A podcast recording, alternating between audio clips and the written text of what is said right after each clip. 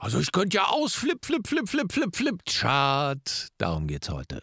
Um ein Flip Chart. Oder zwei oder drei. Und ich habe wieder den Markus dabei. Hallo liebe Leute.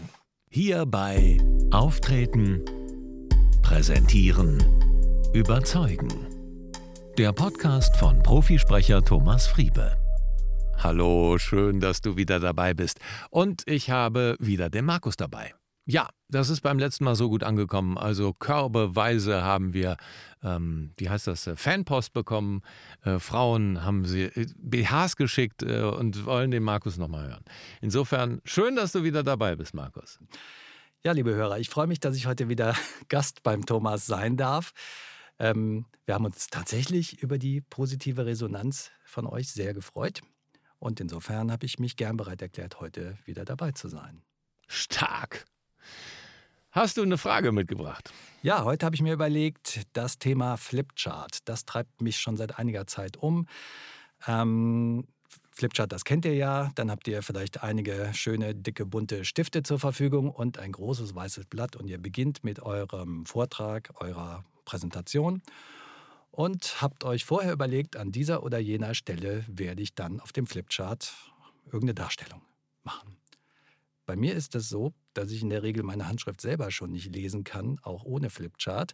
Wenn ich dann gezwungen bin, mit einem dicken Marker besonders groß zu schreiben, dann ist es auch für andere, also weder für andere noch für mich lesbar.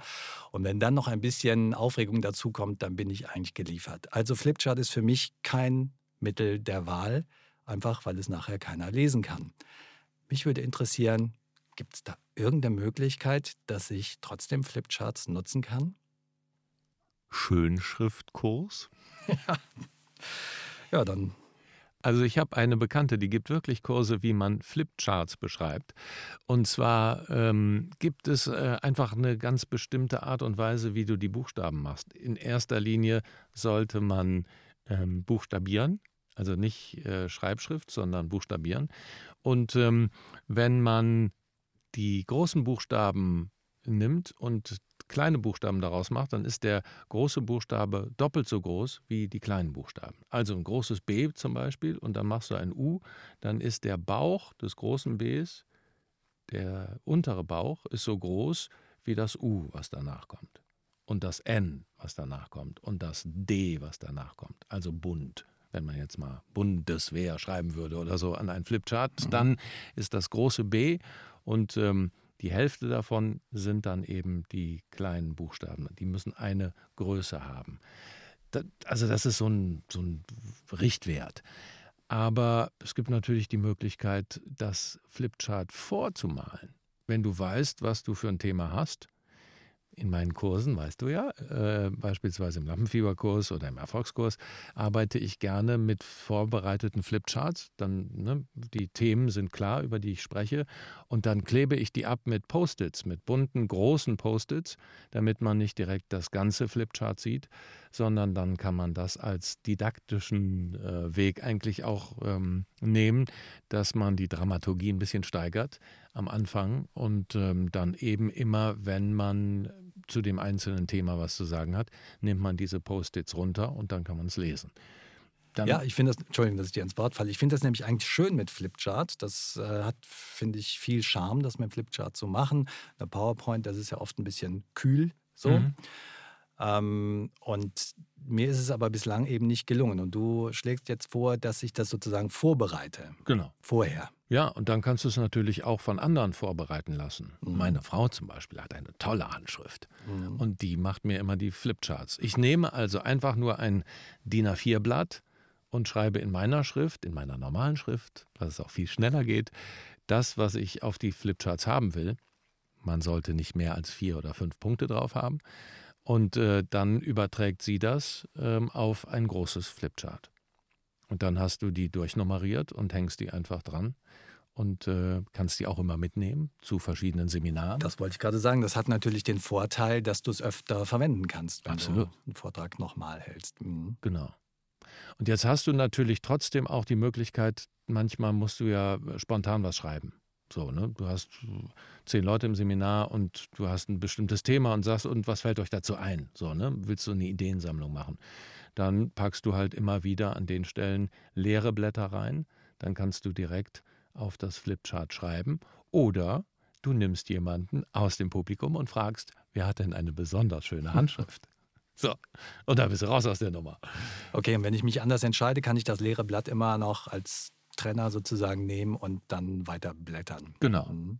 Es gibt auch, und das habe ich äh, neulich ähm, oder nutze ich schon seit einer ganzen Reihe von Zeit, ähm, so Folien, die du abreißt, die auch so groß sind wie fast ein Flipchart und die kannst du auf, die, auf das Flipchart legen, auch auf das Papier drauf und dann kannst du mit einem Folienstift auf die Folie malen. Ja. Und das, das hat dann welchen Vorteil? Das hat den Vorteil, dass du an der Stelle dann nicht immer das Flipchart dann wieder, wenn du es neu benutzt, Ach. kannst du es dann, ähm, dann kannst du die Reihenfolge einfach drin lassen und nimmst halt immer eine neue Folie. Ach, verstehe. Mhm. Für die unterschiedlichen Seminare. Also dadurch kann man das Flipchart dann auch beim nächsten Mal wieder. Genau, muss nicht jedes Mal wieder alle Dinger raus und dann an der Stelle wieder ein neues reinsetzen und so. Mhm. Also ich habe tatsächlich auch schon öfter bei Vorträgen, bei denen ich Gast war, die ich also angesehen habe, so Flipchart-Desaster erlebt. Also ich habe das schon erlebt, dass dann der Referent zum Stift gegriffen hat. Der Stift schrieb aber nicht. Das äh, habe ich schon öfter gesehen. Oder dass auch das Flipchart, also das eigentlich weiße Papier, dann beim Umblättern aber doch schon beschrieben war. Also ich glaube, gute Vorbereitung ist auch bei Flipcharts das A und O, oder? Absolut. Also äh, Vorbereitung ist das A und O und dass die Stifte gecheckt werden vorher, das ist ganz klar. Ne? Das ist wirklich das A und O. Und es gibt doch wirklich große Stifte. Haben wir nicht neulich darüber gesprochen? Große Redner, große Stifte. Haben wir leider nicht, aber das wäre ein Thema ja, gewesen. Aber das, das siehst du halt, das siehst du halt auch oft irgendwie, ne? Dann äh, stehen die vor, keine Ahnung, 2000 Leuten und dann holen die irgendwie so einen Kuli raus. Oder, also nicht ganz, aber so einen kleinen Stiftchen. Wenn du halt wirklich vor einem großen Flipchart stehst, auch vor einer kleineren Gruppe, je größer der Stift, desto besser. Mhm. Da kannst du einfach ganz anders mit umgehen. Ja, ja. Und es gibt auch eine ganze Reihe von äh, Büchern. Ich hatte mir ähm, neulich auch mal eins gekauft, das ist schon zwei Jahre her, neulich. Ähm, und das äh, Flipchart malen oder ähm, äh, wie hieß es denn? Ah, muss ich nochmal gucken, kommt in die Show Notes. Ist ein, ist ein ganz gutes Buch, äh, Flipcharts illustrieren oder so. Mhm. Wie du beispielsweise auch ganz simpel Strichmännchen malen kannst. Viele haben ja dann auch so ein bisschen Probleme das ist wirklich eine handwerkliche Geschichte. Mhm. Einfach sich ein bisschen damit befassen, was will ich ausdrücken, wie will ich das machen und dann kann man das auch durchaus spontan machen. Also wie gesagt, ich mag den Weg, das vorbereitet zu haben, dann mhm. kann ich mich äh, daran durchhangeln. Ich habe das parallel, ich habe sowohl Mensch, das ist ja stark. Der Sven gibt uns hier auf den Monitor der Flipchart Coach von Axel Rachow. Das ist zwar nicht das Buch, was ich meine, aber können wir trotzdem mal in die Shownotes geben. Super. Danke, Sven. Toll. Der Sven nimmt nämlich den Podcast immer auf und das äh, ist unser Mediengestalter. Bild und Ton hier. Wo war ich stehen geblieben? Ähm, bei der Bedankung vom Sven, genau. Also wenn ich mit Flipcharts arbeite in Seminaren oder so, finde ich das eben am besten, wenn die vorbereitet sind. Aber ich habe immer parallel auch eine PowerPoint, beziehungsweise weil ich einen Mac habe, eine Keynote, die ähm, gibt mir an, was auf dem Flipchart ist. Und dann kann ich zusätzlich nochmal da Informationen abrufen. Mhm. Also ich arbeite mit einem Rechner und mit einem äh, Flipchart. Mhm. Aber das macht natürlich jeder, wie er will oder wie er kann. Ähm, manche arbeiten nur mit einem Flipchart oder mhm. dann komplett mit PowerPoint oder Keynote und einem Beamer. Mhm. Eine Sache hast du eben so in einem Nebensatz erwähnt, die scheint mir aber doch wichtig zu sein, dass nicht zu viel Informationen auf dem Flipchart landen dass es sonst schnell unübersichtlich wird, oder? Ja, also bei PowerPoint oder Keynote, also bei Folien, sage ich immer nicht mehr als drei bis vier Bullet Points, die Informationen haben. Und eigentlich gilt das Gleiche fürs Flipchart. Also drei, vier Sachen sollten da drauf sein und dann kommt das nächste. Mhm. Das hat auch den Vorteil, dass die Schrift dann tatsächlich entsprechend größer sein kann und auch äh, in den hinteren Reihen gut lesbar ist. Genau. Ja, mhm. ganz genau. Klar, wenn du, wie wir jetzt eben gesagt haben, so eine Art äh, Brainstorming machst und jemanden nach vorne holst, der dann schreibt, dann hast du vielleicht auch mal 20 mhm. Sachen dabei. Das gucken sich dann die Leute gerne an. Oder du reißt es dann ab und hängst es direkt an die Wand, dass äh, da nochmal jeder nachgucken kann. Das ist auch eine, ein ganz gangbarer Weg. Mhm. Ja.